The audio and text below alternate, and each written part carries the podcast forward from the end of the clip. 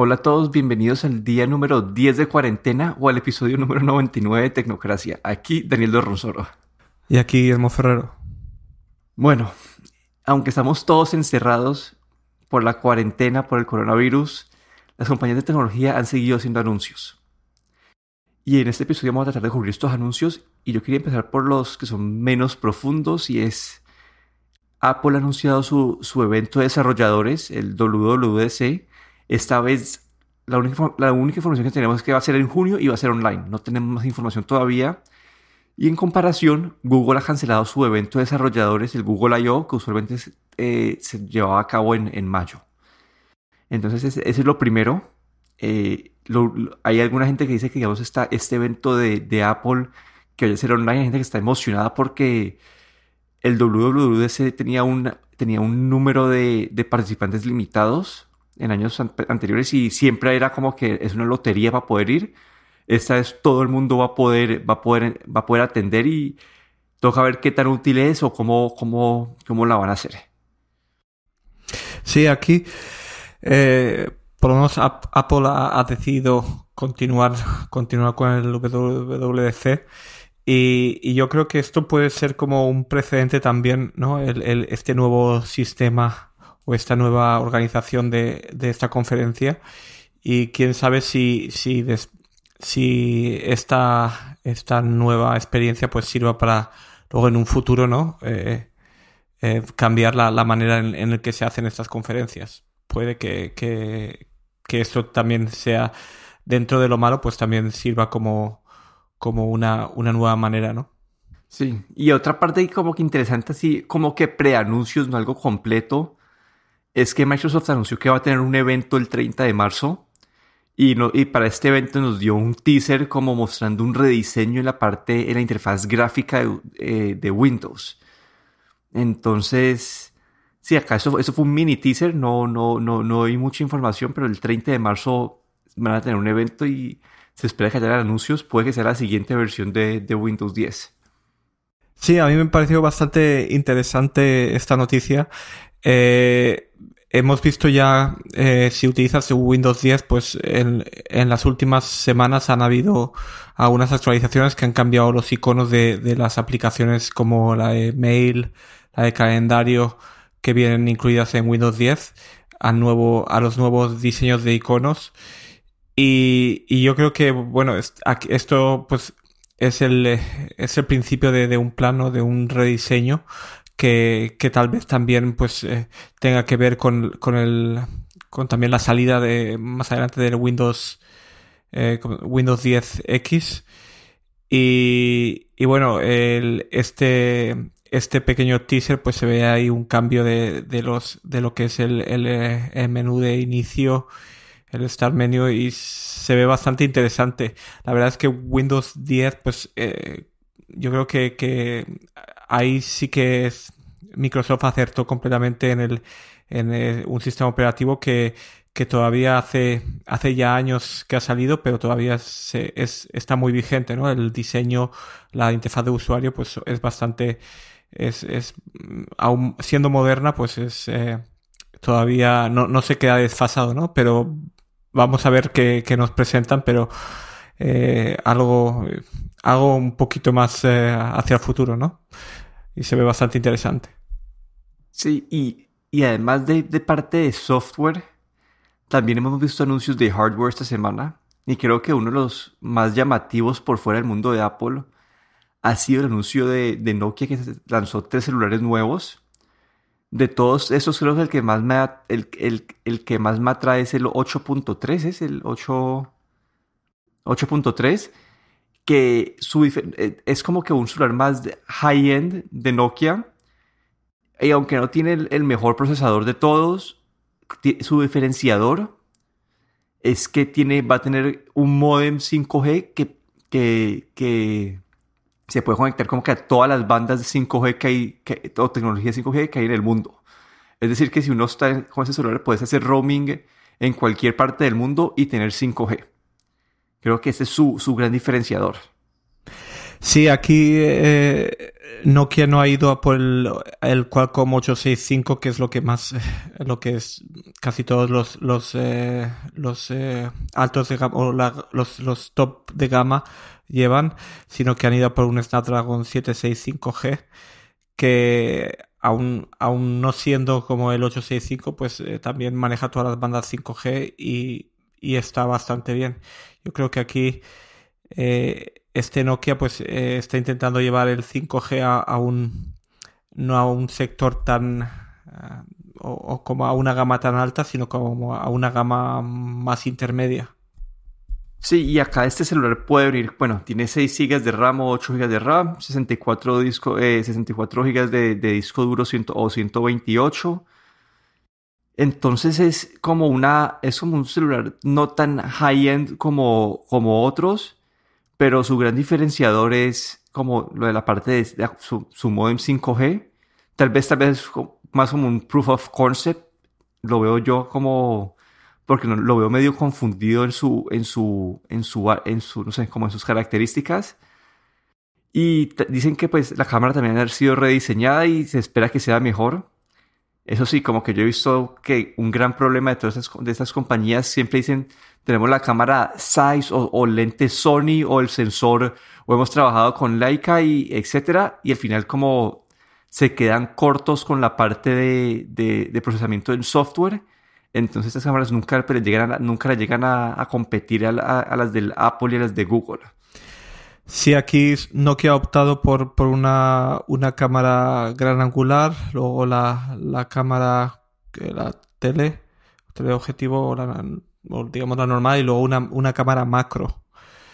Y, y la otra cosa también que, que quería mencionar es que por ejemplo, el lector de huellas, pues que hoy en día ya muchas, eh, digamos, hasta lo tienen integrado en la pantalla, pues en este caso tiene todavía el lector de huellas integrado en el, en el botón de encendido, que tampoco es, que es un poco todavía, bueno, no es, no es eh, de lo mejor, ¿no? Sí, pero por eso me queda como que siento que es un celular un poco confundido y lo veo más como un, un proof of concept para la parte de 5G. Y no sé si tengas algo que mencionar del, del 5.3 o del 1.3. No, simplemente el, estos dos ya, ya, no tienen, no tienen el 5G y, y el 1.3 pues eh, tiene esta versión de llamada Android Go, que es esta versión recortada, digamos, de Android. Pero claro, a un precio, el, el 1.3 pues va a salir a un precio de por debajo de los 100 euros. Creo que 90 y algo euros, bastante barato. Sí, y los diseños como que acá, creo que para el diferenciador de, de estos con los antiguos de Nokia es que han, modernizado su diseño un poquito más. Tienen un, eh, tiene un notch pequeño para la cámara, así como, no tan pequeño como que el de, como que el de Samsung, pero tiene un notch pequeño para la cámara. Y el mentón del celular sí es un poco grande, pero además de eso han optado por un diseño más de una pantalla que cubra más parte de la, de la, de la parte frontal. Se ven bonitos los diseños y especialmente sabiendo que es un celular budget. A mí usualmente el que más me atrae de todos los, de esos Nokia por su, por su precio siempre ha sido el, el, el 6, pero el 6 todavía no han, pues no han anunciado la versión 3 de este, de este 6. Pero bueno, saltamos a, a, a la parte gruesa del anuncio no sé por dónde empezar ni siquiera. bueno, arranque, voy a arrancar por resumir. Como que Apple ha hecho varios anuncios, fueron hecho, anuncios hechos eh, de forma en un, en un documento de, de, relaciones públicas, como que un anuncio así suave. Y esto, pues, esto, después este, este anuncio lo leen las, las, las, páginas de noticias y esto así es como que se, se termina expandiendo el, el mensaje y el, el, el, resumen en la parte de Mac, bueno, ya está en la parte de iPad, es han doblado, eh, han doblado la capacidad de, de, almacenamiento. Como si antes venía uno con 128 estándar, ahora viene con 256, o si venía con 64, ahora viene con 128 estándar. Eso es como, y eso lo han hecho a través de toda la línea. El Mac Mini, como que el Mac Mini simplemente fue esta actualización. Como que básicamente por el mismo precio que estabas pagando antes, vas a tener ahorita el doble de, de, de almacenamiento. esa fue ese anuncio. Entonces, no sé, ¿vos por qué querés, empezar? ¿Por el iPad o el MacBook Air? Eh, yo empecemos por el MacBook Air, dejemos, eh, yo creo que el iPad ahí hay un poco más que comentar. Listo. El MacBook Air, como que este fue, no sé, eso me tiene a mí emocionado, porque yo desde el 2016 no, no había podido recomendar un, un laptop de Mac, de Apple. Y esto viene a, partir de que en el 2016 Apple implementó su tecnología súper moderna, súper revolucionaria del teclado con, con switch tipo mariposa. Y como nos hemos dado cuenta, estos switches como que al final fracasaron, eran, tenían unas partes buenas que ayudaban a que el aparato fuera más delgado, ayudaban a que, a que las teclas se movieran un poquito menos y, pero también eso generaba que las teclas tuvieran muy poco movimiento, como que movimiento vertical, y a alguna gente no le gustaba eso. Y el problema más grande que tenían es que ese, si entraba un pedazo de mugre era como que imposible de arreglar y tocaba como que cambiar todo el computador para arreglar eso.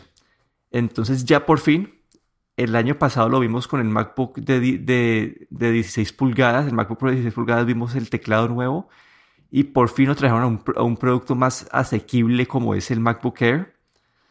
Entonces, no sé, este MacBook Air viene con el nuevo teclado. Ese teclado ya es otra vez con el switch tipo, tipo tijera, que es más confiable. Creo que también las teclas se pueden quitar una por una. Es decir, que si una tecla se te daña o se, te, o se mete algo por debajo, se puede arreglar esa tecla específica. No que cambiar todo el computador. Y la otra parte es que han actualizado la pantalla a tener el True Tone Display y los procesadores. Entonces, ¿qué, ha cambiado con la versión anterior del MacBook Air? Es el cambio de teclado, una pantalla una, con una tecnología una gotica mejor y los procesadores son como que 20% más rápidos que la, que la versión anterior según los benchmarks iniciales que he visto.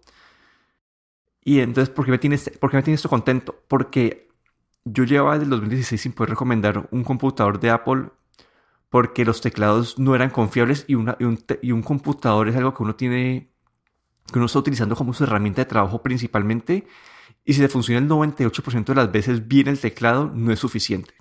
Lo que el teclado tiene que estar como que funcionando bien el 99.99% de las veces porque si se te está escribiendo algo y se te daña el, teclado no es como que, ah, bueno, lo, lo llevo al Apple Store y lo arreglo, no, como que es tu herramienta de trabajo y y uno puede estar como que dependiendo de, de, sacar un, eh, un, un, tarrito de aire comprimido para limpiarlo, etc.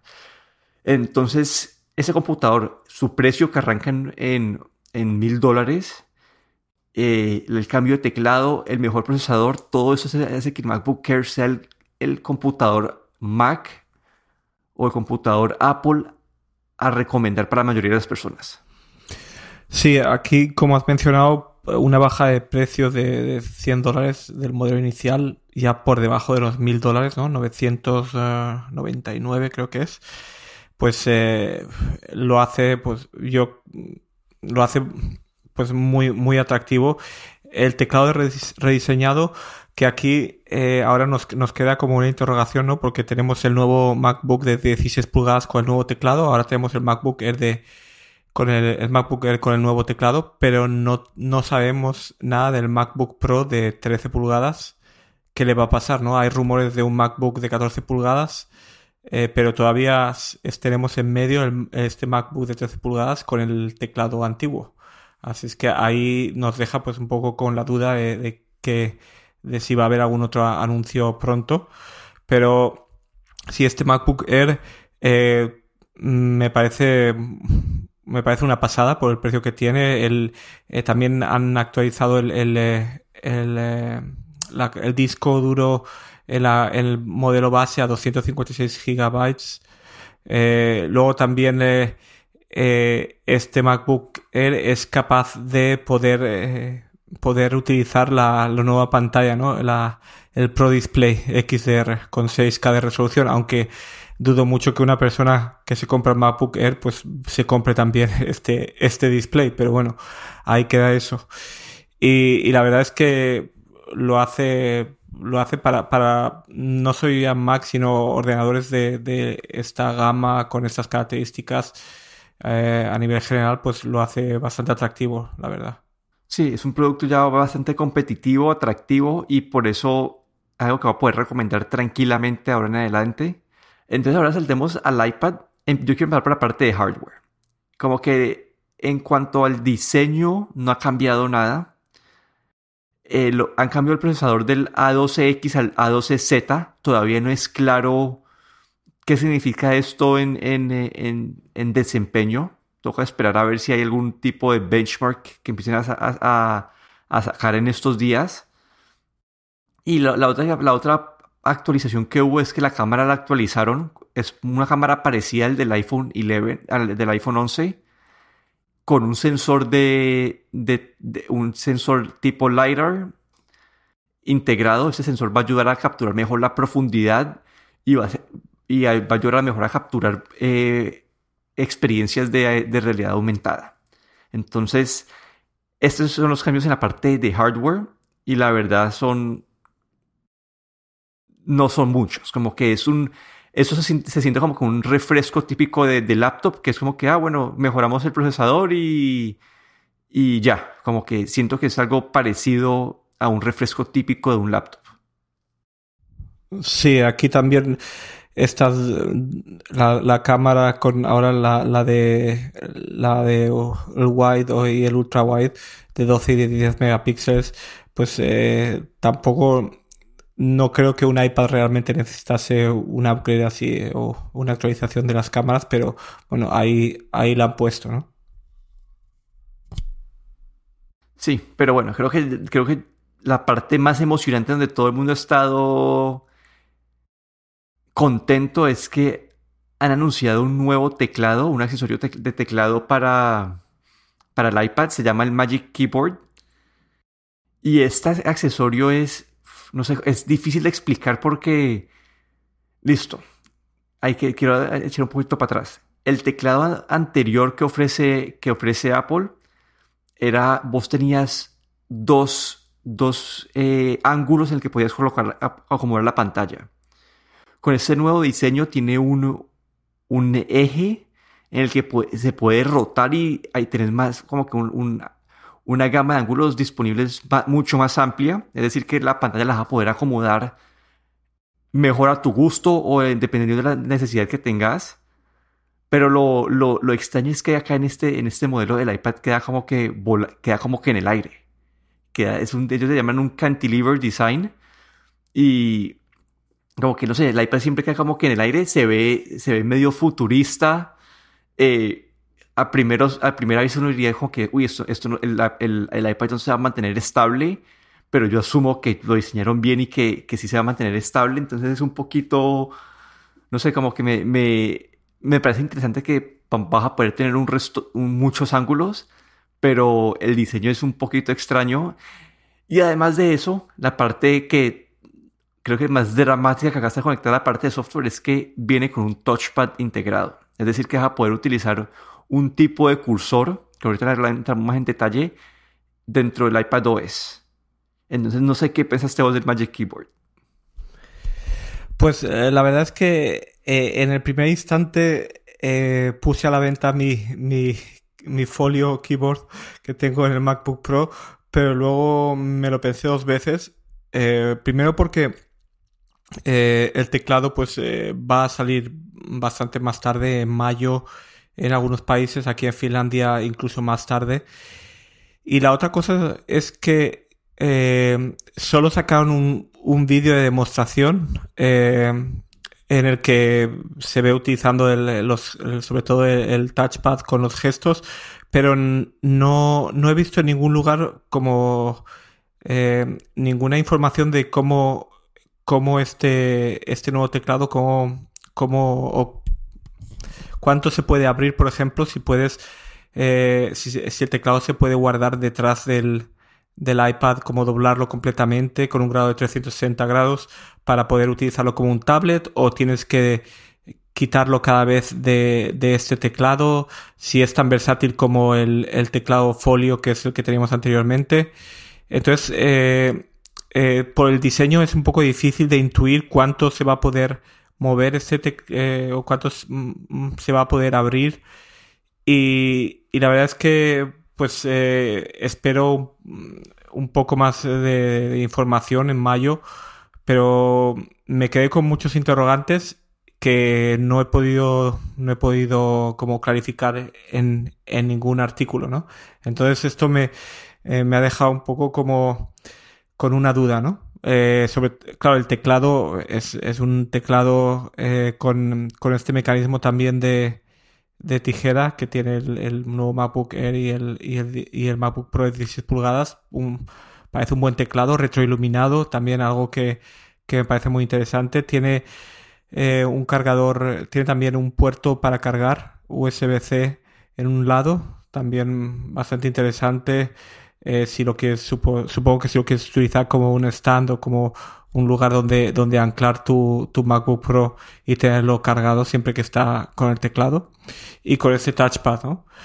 Pero ya te digo que me ha dejado todavía con muchas dudas si este teclado va a ser realmente una, una, especie de, de, anclaje, pero si va a ser tan versátil como, como un teclado de tipo folio. Sí, yo tengo exactamente la misma duda. También me puse a, yo me puse a tratar de descifrar las, las fotos que hay. Son poquitas las fotos que hay. Y algo que me queda claro es que está, está bien diseñado para la gente que quiere usarlo para escribir. Para el modo de escritura se ve que, que te da, es mucho más versátil que la versión anterior. Esa parte, me, esa parte sí me quedó clara. Pero mi duda también es exactamente la misma tuya. Que ¿Hasta cuántos, cuánto se puede doblar? Eh, se, puede poner en modo 360 grados para que quede solamente modo, modo tablet o te toca quitarle todo el, toca quitarle todo el, el, sí, toca quitarle todo el estuche o todo el case. Y es algo interesante que no sé qué, creo que la utilidad es para una gran minoría de personas es ese segundo puerto USB-C. Lo que hace es que si vos conectas tú el USB-C al teclado, el teclado carga el, iPad. Es decir, que el, puerto USB-C del iPad queda libre. Es decir, que si uno quiere conectar, no sé, a unos audífonos USB-C y cargar al mismo tiempo, va a poder hacerlo. Si quieres conectar, si tienes que tenerlo conectado el, teclado y conectar un, no sé, un, un, drive eh, USB-C, lo puedes hacer. Y la otra parte que medio de diseño es que este puerto USB-C queda a nivel de, la mesa o del piso y no está como que en la mitad del dispositivo. Es decir, que si estás conectado todo el día, no vas a tener ese cable como que a la mitad ahí colgando, entonces puede ser un poco más cómodo en ese sentido. Pero sí, quedé con la misma duda que vos. Se ve que para la parte de escritura creo que va a ser mucho mejor que la versión actual, pero no sé qué tan versátil sea y es muy caro. No, cuesta 200. ¿Cuánto cuesta? ¿250, 300 dólares?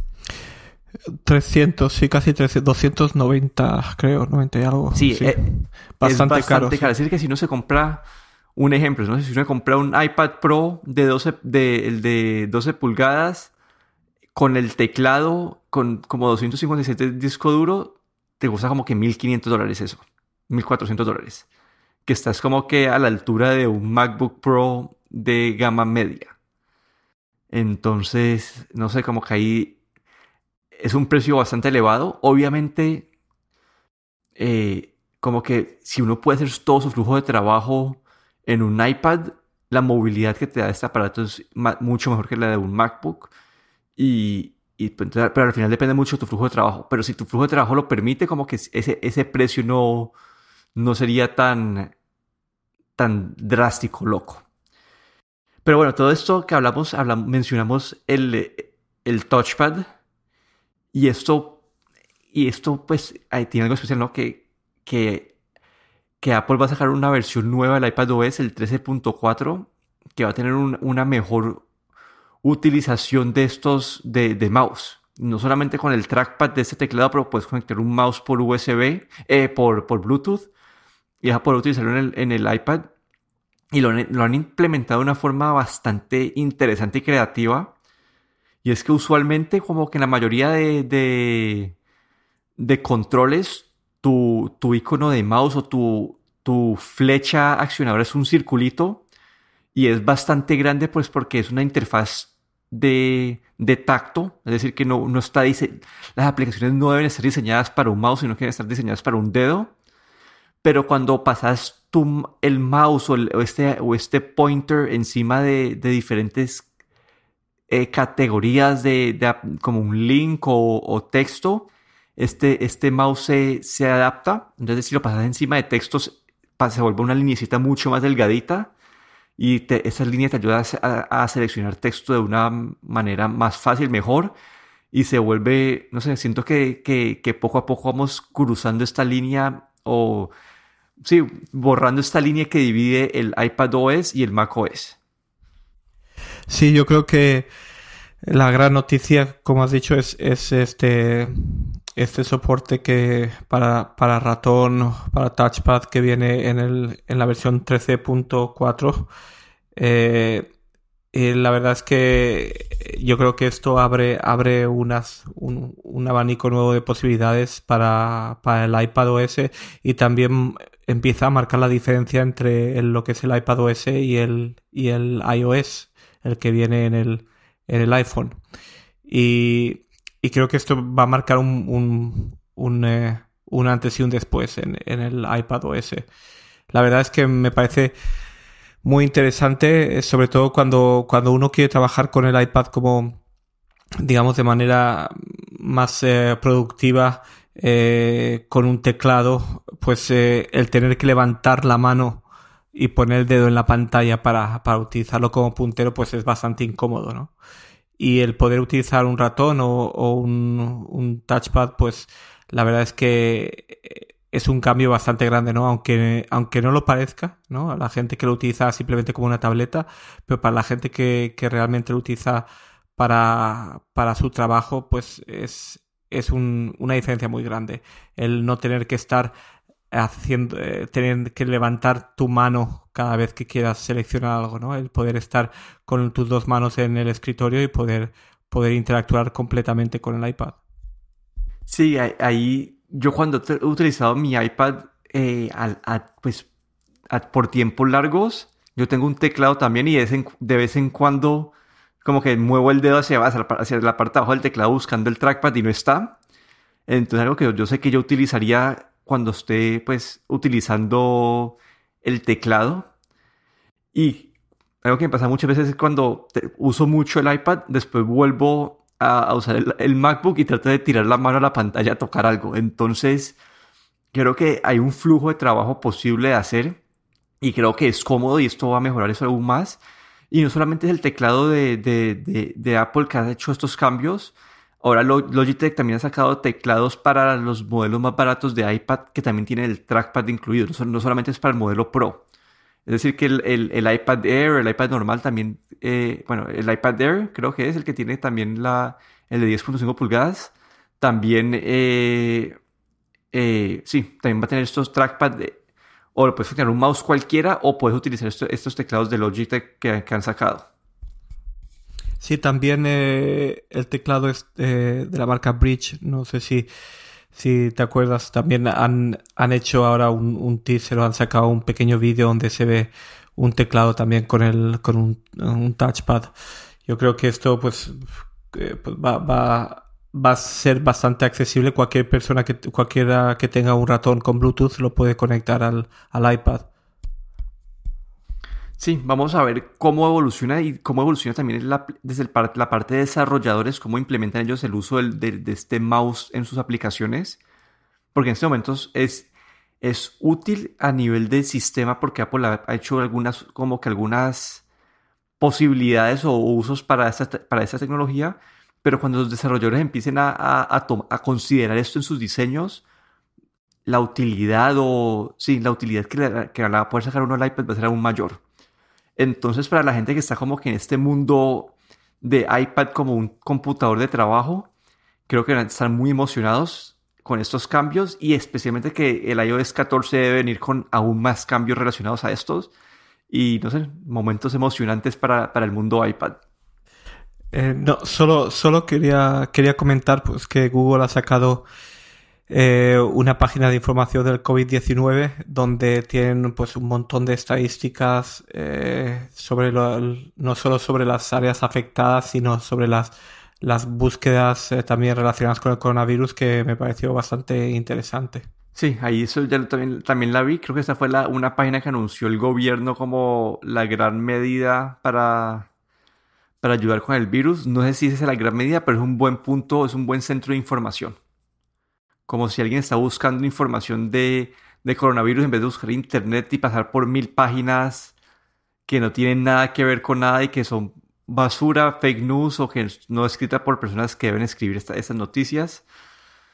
Entonces Google ha tratado de seleccionar estos, estos, este contenido o filtrarlo o recomendar las fuentes, las mejores fuentes. Entonces sí, ahí está. Creo que, creo que es eh, como, como quedó el link, es Google. Eh, y luego barra COVID-19. Pero bueno, si les gustó este show, por favor, y tienen un celular de Apple, por favor vayan a la aplicación de Apple Podcast, buscan Tecnocracia y nos dejan una reseña con 5 estrellas. Aquí me despido, Daniel Dorronsoro en Twitter en arroba de Dorron. Y aquí Guillermo Ferrero en Twitter arroba galletero.